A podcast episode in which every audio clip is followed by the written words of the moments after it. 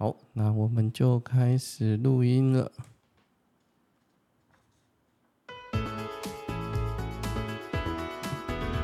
各位听众朋友，大家好，这里是建心建心理，我是吴立建心理师。那今天我们会邀请到李正阳身心诊所的李正阳医师来跟我们一起做一些呃民众有心理问题的上面的一些解答，这样子。那一样，我们这里是个轻松的心理学频道。日常生活已经太闷了，我用轻松有趣的方式介绍心理学与心理治疗。那我们就先来欢迎李正阳医师。哎，Hello，，那个各位建心见心理的朋友，大家好。因为珊迪说一定要加一个这个声音，他觉得我按太慢了，对。OK OK，好好好。所以我们今天很开心邀请到正阳来跟我们做一些互动。一开始啊，我们就会想先问一下，反正我们就自然一点。第一个就是先跟各位，先让听众朋友认识一下你，介绍一下你。哎，你当神经科医生多久了？怎么会选择要神经科这样？呃，从马街训练到当马街住院医师、主治医师七年，然后诊所二零一四年开到现在又呃八年，八年哦，所以大概嗯也十年了，嗯嗯，超过一点啊，超过当医生大概十年了这样，嗯嗯，好哦，那。如果我们今天，比如说我们今天聊完之后，如果听众朋友要找到你的话，要怎么样能够找到你啊？通常你打李正阳，应该出现的也有别人啊，也有别人啊。不过我应该会出现在第一页这样子。OK，嗯，就是李正阳的啊，就打你的名字，你不是出现在第一页，是一件很囧的事情啊。因为好像也有别人叫李正阳哦。啊，那那个。不过，如果打李正阳身心诊所的话，FB 网站或者 IG，那我们大概就是只要如果今天呃节目完之后，听众朋友找到你，大概就是 Google 李正阳或李正阳身心诊所就可以了。对对，名字对就可以了。OK，名字倒过来有人试过不行。好，那个名字放心，我在那个题目上就会写了，所以听众朋友也会知道名字怎么写。好，好，第一个我们现在。因为我收稍微，因为这今天大概分两个部分，嗯、一个部分就是民众的一些 Q&A，一个部分是我在日常生活中接触到一些民众，或者是接触到一些来自商的 client，嗯，他们的一些问题啦。对，对，所以我们第一个稍微就问一下说，嗯，诊所啊看诊跟一般大型医院看诊，你觉得最大的不一样在哪？最大的不一样，或者是我们常遇到的不一样。超多人问我这个问题。对，我觉得一个是，如果你需要开诊断证明书，可能会有一些不一样。哦，就是一般的，比如说学校或者是公司，他们比较接受大型医院或大型公立医院的证明书，是这个意思？对对，我们有遇过某电信的那个，哦哦，就那时候我同时在马街兼诊跟开诊所，嗯，所以那个有诊友知道啊，我在。诊所有，他就跑过来。嗯，那开了之后，呃，某电信公司说啊，他们那个啊，不接受，不接受，我们不接受私人诊所的证明，这样。然后他就再跑去马街找我，再开一模一样的，一模一样的医生开的一模一样的东西，只是一个是诊所开出来，一个是马街开出来。对对对对对，所以就有点不一样。所以这是第一个比较大的不一样。如果你是有诊断证明需求的，可能要考虑一下。尤其是公司可能要请假，要跟人资呃，可以问看看他们可以接受的范围在哪边。OK OK，好。那你第二个写的是医生在做智那个应该是智商检查吗？啊、呃，一样的心理师在做 IQ 检查，这个是指的是说啊，像我们心理师一样。呃，对对对，我们就如果一样，他是。那个医学中心出来的临床心理师，嗯、哼那呃，在诊所帮那个孩子施测 IQ。嗯，那我姐是附近一间国中的特教老师。嗯嗯，她有一天回来跟我讲说啊，正阳你不用花力气帮人家排那个 IQ。我说啊，为什么？啊、为什么？她说哦，我们学校不接受，不接受诊所的。嗯嗯嗯，甚至他说我们学校，他说 IQ，他说这套我也会用啊，他说我们学校也不接受我做的。我说哦，好像有啊，特那个特教老师也好像也会做那个魏氏智力测验，儿童版的这样。对对对。哦，所以等于是如果是公司或者是学校一些机构上面的需求，就尽量到大型的医院上面。对对对，有一些他有有这样的需求。OK，那还有什么时候呢？有一些人他可能是他的呃，如果是病情可能会频繁或者比较高的机会需要住院的时候吧。哦，所以其实马街出来，我想说啊，这个会不会有一些诊友需要住院？那个会不会常要转诊或者什么？哦你就叫他们回马街，对对，但更多的时候，我想那个民众大概自己会选择。嗯哼哼，有人他知道他自己的那个病程，可能段时间会需要，就是可能需要住院的，哦、大概也比较不会选择来诊所。哦，好，所以民众要自己评估。好，这个我下面会问到，就是我你意思就民众要自己评估你是不是够严重，如果够严重，你可能就要选择比较大的医院，严重到需要住院的这种。对对对，特别是住院有可能是一个考量点。OK OK，好，那还有吗？还有什么样子的考量吗？就是譬如说，如果啊、呃，有可能你的治疗里面需要有一个团队啊。嗯那举例来说，譬如说有人是啊、呃、反复自杀或自伤的这个患者，反复有这些行为的，对对对对对，哦、那有可能会需要那个自杀防治中心有各管师来追踪，哦、那甚至他可能同时有一些啊、呃、家庭的议题，哦，会需要社公司介入一下，像是家暴之类的，可能有些这种状况，对对对对。对。这个就是比较需要一个医院的，比如说一个 team 这样来去去协助这样。对，特别是如果那个经济条件比较困难一点的，嗯，你希望是健保的资源可以来呃协助你 cover 这样子的部分的，哦，哦，不然我想讲到这边应该有一些。诊所他们可能会说啊，我们团队也很完整啊，我们也有，嗯、我们有社工师，我们有心理师，我们也有照护的之类的，这样。对对对，甚至有一些诊所也接那个呃政府的一些分区的方案哦。但是通常在诊所，我想不可能啊、呃，就是没办法跟鉴宝局请心理师的钱，没办法。哦跟鉴宝局请社公司的钱料，嗯，所以如果你是有一些考量，然后又需要一个团队进入的，也许在大型的医院会比较好一点。对对对对对，那当然，如果你经济上比较宽裕一点，那你想找的呃人是你自己。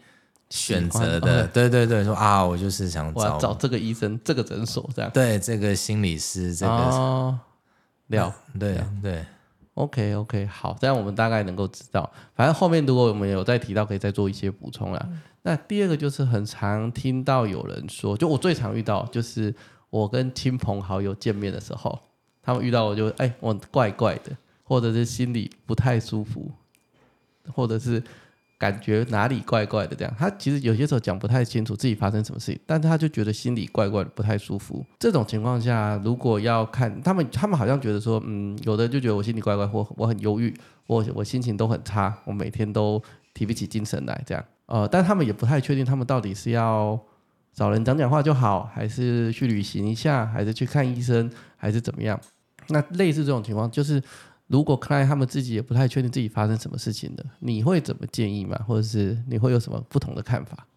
一个是年龄的考量啦，如果是长者的话，那他的生理状况怎么样？哦，还是对对对，六十岁以上或六十五岁以上这样？对对对对对，哦，他可能越来越有机会是一些呃生理上发生的。呃，现象的时候，嗯，所以如果刚好他每一年没有做一些啊、呃、健检，没有能够知道他一个身体的状况。嗯，那其实有人甚至是从啊、呃、看诊做一些评估，看看他是不是需要做一些啊、呃、身体方面的检查开始。嗯、就是如果他如果是长者了，看起来就怪怪的，也不太就好像心情不太好，或者低落不太讲话这一种。也可以先去做一些身体上面的检查，因为他有可能有一些生理上面其不只是心理状态或生理上其他的因素这样。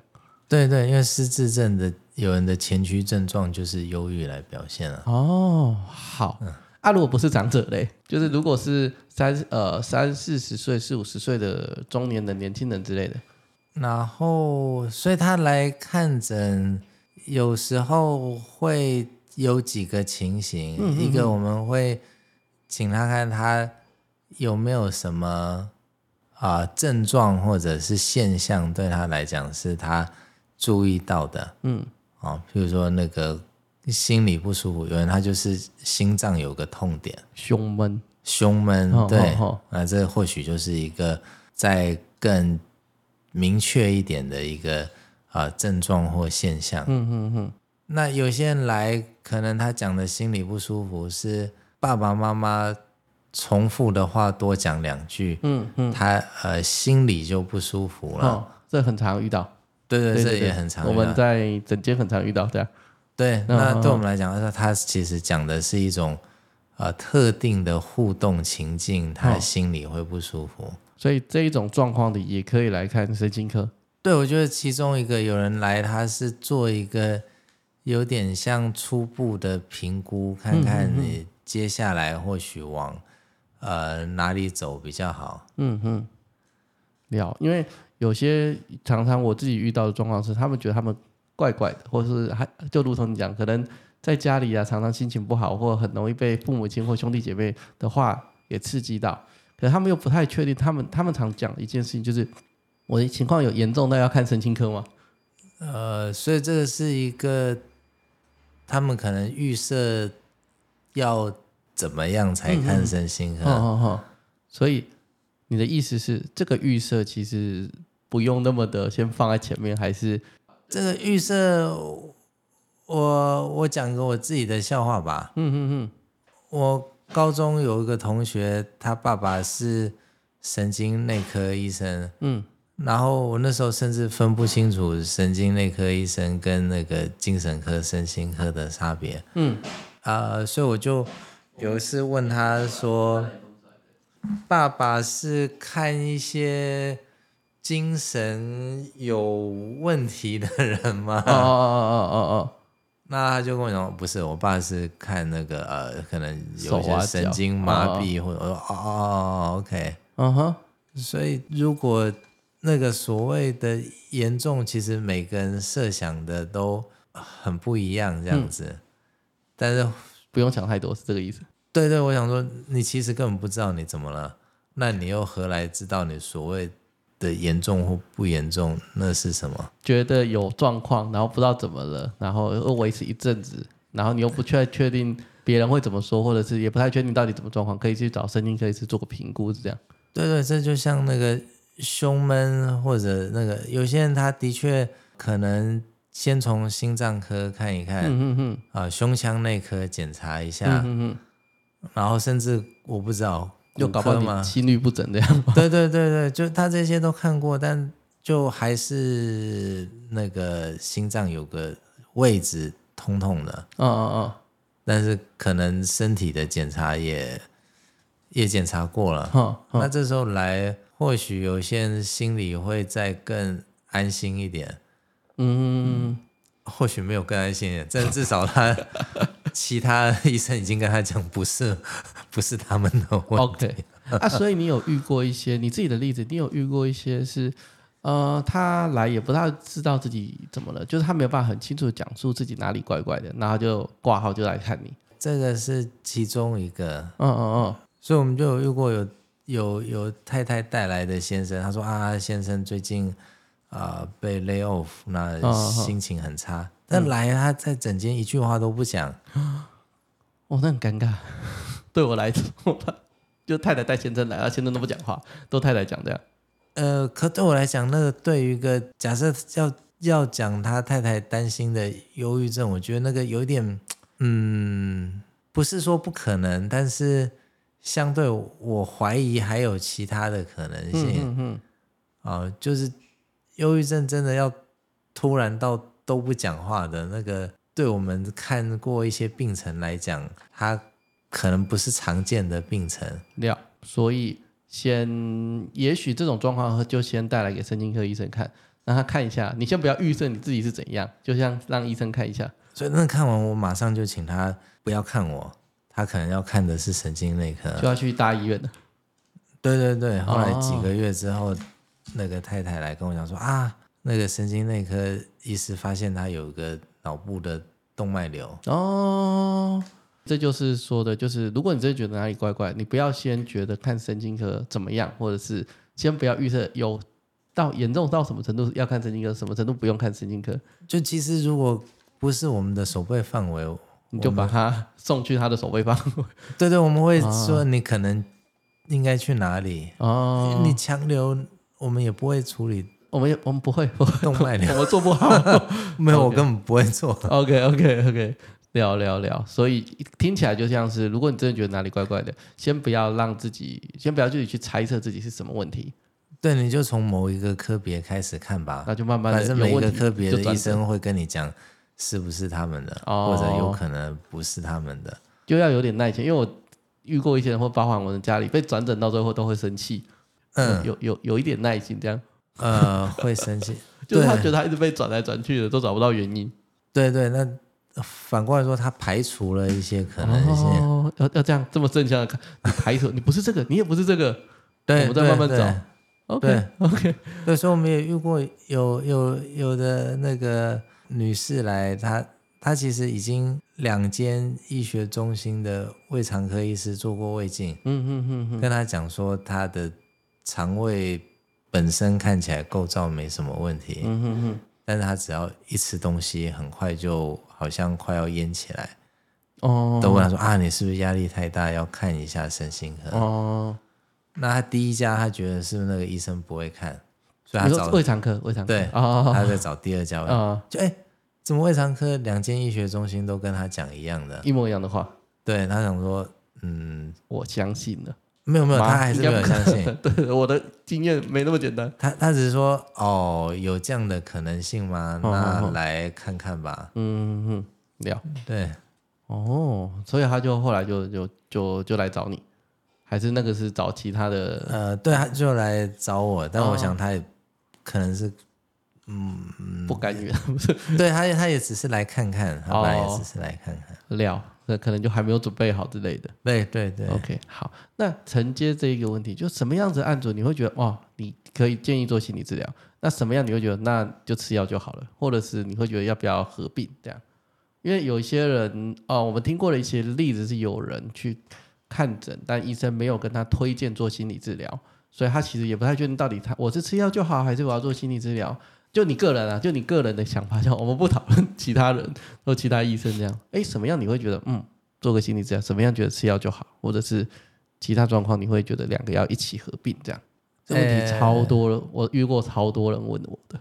他有几个方向来看看啊，第一个是。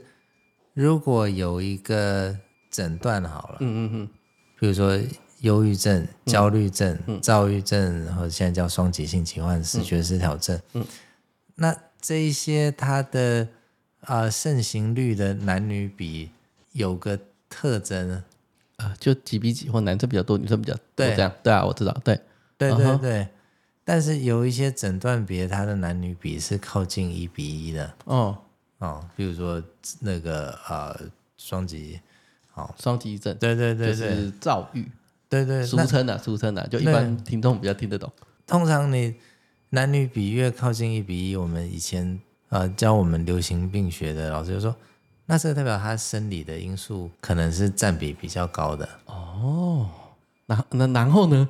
那那生理的因素占比比较高，那如果这一项。诊断它是有啊对应的药物治疗哦，那通常我们就会觉得至少药物治疗是有相当相当程度的效果。对对对对对。哦，所以其实你们除了听他的问题之外，你们会去考虑那个流行病学的人口比，就是占男女的占比，然后去评估那个状态，这样。对对，这是其中一个。哦哦哦哦哦，这还蛮重要的，因为这个是一般听众想都没有想过的，原来还会讨论到男女的占比这样。啊，因为那个跟每一个疾病它的成因其实都很多人做研究。嗯嗯嗯。那有一些研究他就会发现，哦，那你可能跟一些生理的现象，跟你的基因或者跟什么啊大有关系。嗯嗯嗯。啊，那这些大有关系的通常。啊、呃，有可能就是啊，药物治疗，它在呃设计上，是它在做治疗的时候，它比较可以着力的地方。嗯，啊，所以你们在用药的时候，其实会去去看这个东西，会会去注意这一块。对对对。哦，OK，好，那那什么样子？就这种，你们就觉得那个药物治疗是有效的嘛？对不对？呃，或者至少你要做这个试，试看看。对哦，那什么样的状的的可爱来看你，你会觉得嗯，我觉得除了吃药之外，你应该要做一点智商。对，他刚好反过来，嗯嗯嗯，啊，譬如说忧郁症，或者甚至是反复发作的忧郁症。那如果是忧郁症单纯的啊，或许你只是一次，那药物治疗或许它是一个啊，有一些研究实证的那个，嗯，但如果是反复发作的忧郁症的话，就是像那个去年在《Lancet》的那篇统合分析的研究，你要跟听众讲一下，那个什么叫反复发作？反复发作，不然就是说，哎，我就忧郁症啊，我我我我就一直忧郁症啊，或者是怎么样？什么叫反复发作啊？反复发作，呃，如果可以比较简单讲，就是说你可能已经啊。呃治疗，然后痊愈过啊，就我好了啊，又忧郁症又好了，又忧郁症这一种，对对啊，这样我懂我懂。好，啊，你刚刚说那个 Lancet 那一篇，他是他就有对这个呃反复发作的，哦、或者是说，他他标题其实有点妙，他说你呃可能有一些成长过程，或许。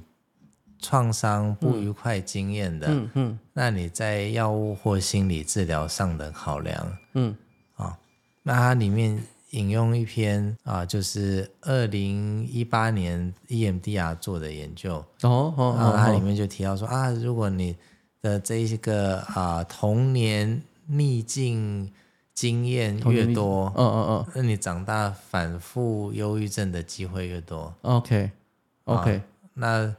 所以他们就从这个观点来设计。那我们是不是来处理一下这些逆境经验，有助于、嗯、呃减少它？对对对对，复发。啊、OK OK，了。童年逆境逆境经验，我稍微解释一下，它就是一个一连串的问题，大概是十题，他会去问说你童年的时候有没有发生过一些不好经验的一些事情。那听众朋友如果有兴趣的话，可以去 Google 一下，应该是可以 Google 得到题目嘛？对对对对，OK，好。所以那个意思是说，如果童年的一些逆境经验是很长，就是分数是高的或者比较多这个经验的话，它的反复发生忧郁症的次数就会上升。对对，所以你要研究上是用 EMDR，就是如果你多治疗好了之后，它反复发作状况就会下降，或者是就不会一直反复发作，是这个意思。对对对，它它里面也有 CBT。哦，有 CBT 也也有效，认知行为治疗，对对，对。哦，OK OK，这样我们大概是知道说，所以你其实会去评估他有没有除了有类似忧郁症或者焦虑症这种，除了这些精神上面的 DSM-5 之类上面讲的疾病之外，他会不会有一些创伤的状况？对对对，就是要考虑它的一些这个现象的可能成因有哪些。嗯嗯嗯。啊，有一点好奇，很多人其实有陆陆续续问过一些问题，不是不只是做 podcast，就是我大家知道我心里是偶尔会问一些问题。哎，创伤的时候，药物治疗的的效果，你们会怎么看呢？呃，我会说，如果你只是遇到一次车祸，嗯，哦，算一次车祸就不舒服，嗯，我可能这时候药物治疗是啊，呃，它有效的机会比较高。哦哦哦哦哦。那如果你反复遇到好几次车祸，哦，那对不起，有可能算你真的很衰，是？对对对，有可能药物治疗的效果就开始下降。也就是说，如果你的创伤一直反复发生，一直反复，或者是持续一段很长的时间，药物治疗的效果就会比较下降一点。对对，它比较单一型的，或者是很短暂的时间内，药物可能就可以带来一些不错的帮助。这样，对，就是机会比较高。OK OK，好，那我们承这一个好了。那有哪一些症状的？人其实是不适合做智商的，或者是这个时候你先不适合做智商。嗯，智商的时间大概五十分钟起跳，或者至少有人最短有看过四十分钟，很少。嗯嗯嗯嗯，如果他连五十分钟都坐不住，嗯，那这样的人我大概情况不会推荐他去做智商，他根本坐不住啊。你的坐不住指的是症状让他坐不住，还是怎么样？还是他觉得太冗长了，我不想跟你讲话？啊，你讲的这几种都有可能。哦哦哦，所以第一个是，譬如说他是在呃急性的躁期。哦，躁症躁期。对对，对他根本就超多事情想做的。没错，他根本就要出就飞出去。对，那那其实他能够跟你坐在一起五十分钟讨同一个主题吗？嗯嗯嗯，我猜有点困难。所以如果是急性的躁期，或者是你正在躁期那个阶段，他其实不太适合做心理治疗。对对，甚至说不定你做完之后，明天他已经忘记你今天跟他做过什么了。好，OK，还有吗？好，躁期我们大概知道，就一般的心理师看到躁症，大概也知道这个心理治疗效果没有太好，这样。嗯，那也有些人是，就像你讲的，嗯，可能没有准备要做这件事。嗯嗯嗯。哦，所以我们以前呃支援像台东马街，嗯。那那时候啊、呃，有一个呃家暴的这个呃讲加害人吗？或者有没有更适合的、呃、相对人吗？相对人，对对。那他有固定的时数，法院叫他要来。嗯嗯嗯。然后我记得我就坐在那边，然后什么人都没有来。那个是你是你办呃马街叫你办的活动是这样吗？因为我印象中那没去。你不能盖章，没有点数，他们这样被强迫去的嘛？对对，他们是应该是被强迫来的、啊。嗯，那他们嗯看起来没有想来。也就是说，如果这个人其实根本就没有想要来做智商，你旁边人逼他来，效果不好。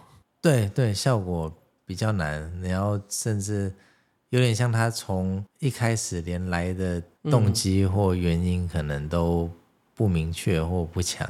这还分两个，一个是法律强迫你来的，可能你可能还会出现你太太强迫你来，或者是你先生或者你爸妈强迫你来的啊，效果应该就更少。因为我没有比较过，我没有比较过，但是就是这种没有想来的，我们不要太勉强，这样对，就你思考好再来，不要太勉强。对对哦，OK OK，呃，我们刚刚讲的是被强迫的嘛？那如果是精神症状，你我们刚刚讲急性躁躁症的急性期嘛？还有哪些精神症状？你是觉得嗯，甚至如果视觉失调症，他正在处于那个急性的啊、呃、妄想，嗯嗯嗯，哦哦，这个、我们有遇过，完全不在这个 我们在不同的维度里面对话。对对，所以那时候朋友在某一间，甚至病人在住院中都还用约束带的情况下，哦哦。那那新测到底要做什么呢？哦，用约束带，那应该就没办法做任何测验了。测验应该是要在一个相对稳定的状态下。对，所以他那时候讲，我就傻眼，然后哇哦，OK，还可以这样啊，这样。嗯，好好好，这样我们大概就知道。可是如果你不确定的话，我倒觉得，如果你真的不确定这个症状适不适合做智商，就先去找神经科医生嘛。啊，对，不确定的时候有人来他，我就把他想象成他是有点像询问一个第二或第三意见，嗯嗯嗯嗯，做个知识上面的交流，这样他来询问你意见，对然后你就会告诉他，你可能会评估他适不适合做智商，还是觉得先吃药这样，对对对，甚至那可能两个都不是他要，嗯，哎、啊，你会讲的很白吗？比如说你会跟他讲说，现在你要先吃先吃药，智商就先算了。还是怎么样？就是你会很明确的让你的看诊的人知道吗？通常我觉得智商对他有帮助的，哦、我会主动提出来。啊、哦，然后或许吃药可能对他有帮助的，我会主动提出来。嗯哼，那所以通常如果那个时间我只有跟他呃提药物的事情，嗯，我想大概就是我评估啊，暂时有可能他啊暂时不适合，或者目前医院不高，或者是他这个主题不一定需要。嗯，这样。所以你觉得有需要，你就会跟他讲。对，好，那就是承接这个问题了。很多民众担心吃药会上瘾。我们先不论这件事情是否成立哦，但是很多人在担心这件事情。对于大家对于吃药会上瘾，或者觉得吃药是一辈子是有一种恐惧跟害怕的，民众是其实害怕的啦。啊，你怎么看待这个问题啊？所以我会好奇耶，因为后来我发现大家所谓的上瘾。对，到底是什么？我不知道，他们就说上。对，应该也很常听到吧？对对，但我有时候真的有时间，我会稍微问一下，说到底那个上瘾是什么？吃一辈子，这是一种吧？啊，啊，另外一种是我会越吃越重啊。那我讲一下我们简单临床上评估呃成瘾的两个现象吧。哼哼。啊，一个的确就是所谓的这个啊依赖性。嗯，然后就你本来吃一颗药有效，你接下来要吃两颗药，这是民众其实最害怕的。这叫生理上的依赖性。哦，啊，第二种叫心理上的依赖性。嗯，那可能是觉得家里快要没有药了，他心里会有一点不安。给他给他要过年了，我去投一点。对对，这叫心理上的依赖性。哦，哦，哦，的确，你说这两个现象，它就是可能有依赖性，但是如果以药物来讲的话，其实有一类药物就是管制药物。嗯嗯嗯嗯。那管制药物它就是罗列所有有这个依赖可能的的药。OK OK。对，所以反过来说，如果没有这些生理上或心理上依赖性的药，它其实政府根本。懒得列入，懒得管这样子，连管都，所以你只要啊，你们开管药会让就整，因为我整间的状况我不知道，你们开管药会让那个民众说，哎，这个是管制药物吗？呃，通常就刚讲，这就是镇定安眠药，因为其实大部分的安眠药或镇定剂，除了少数几款之外，几乎全部都是管制药。OK, OK，好，所以你的意思是说，会有这种生理上面的依赖的，以管制药为居多。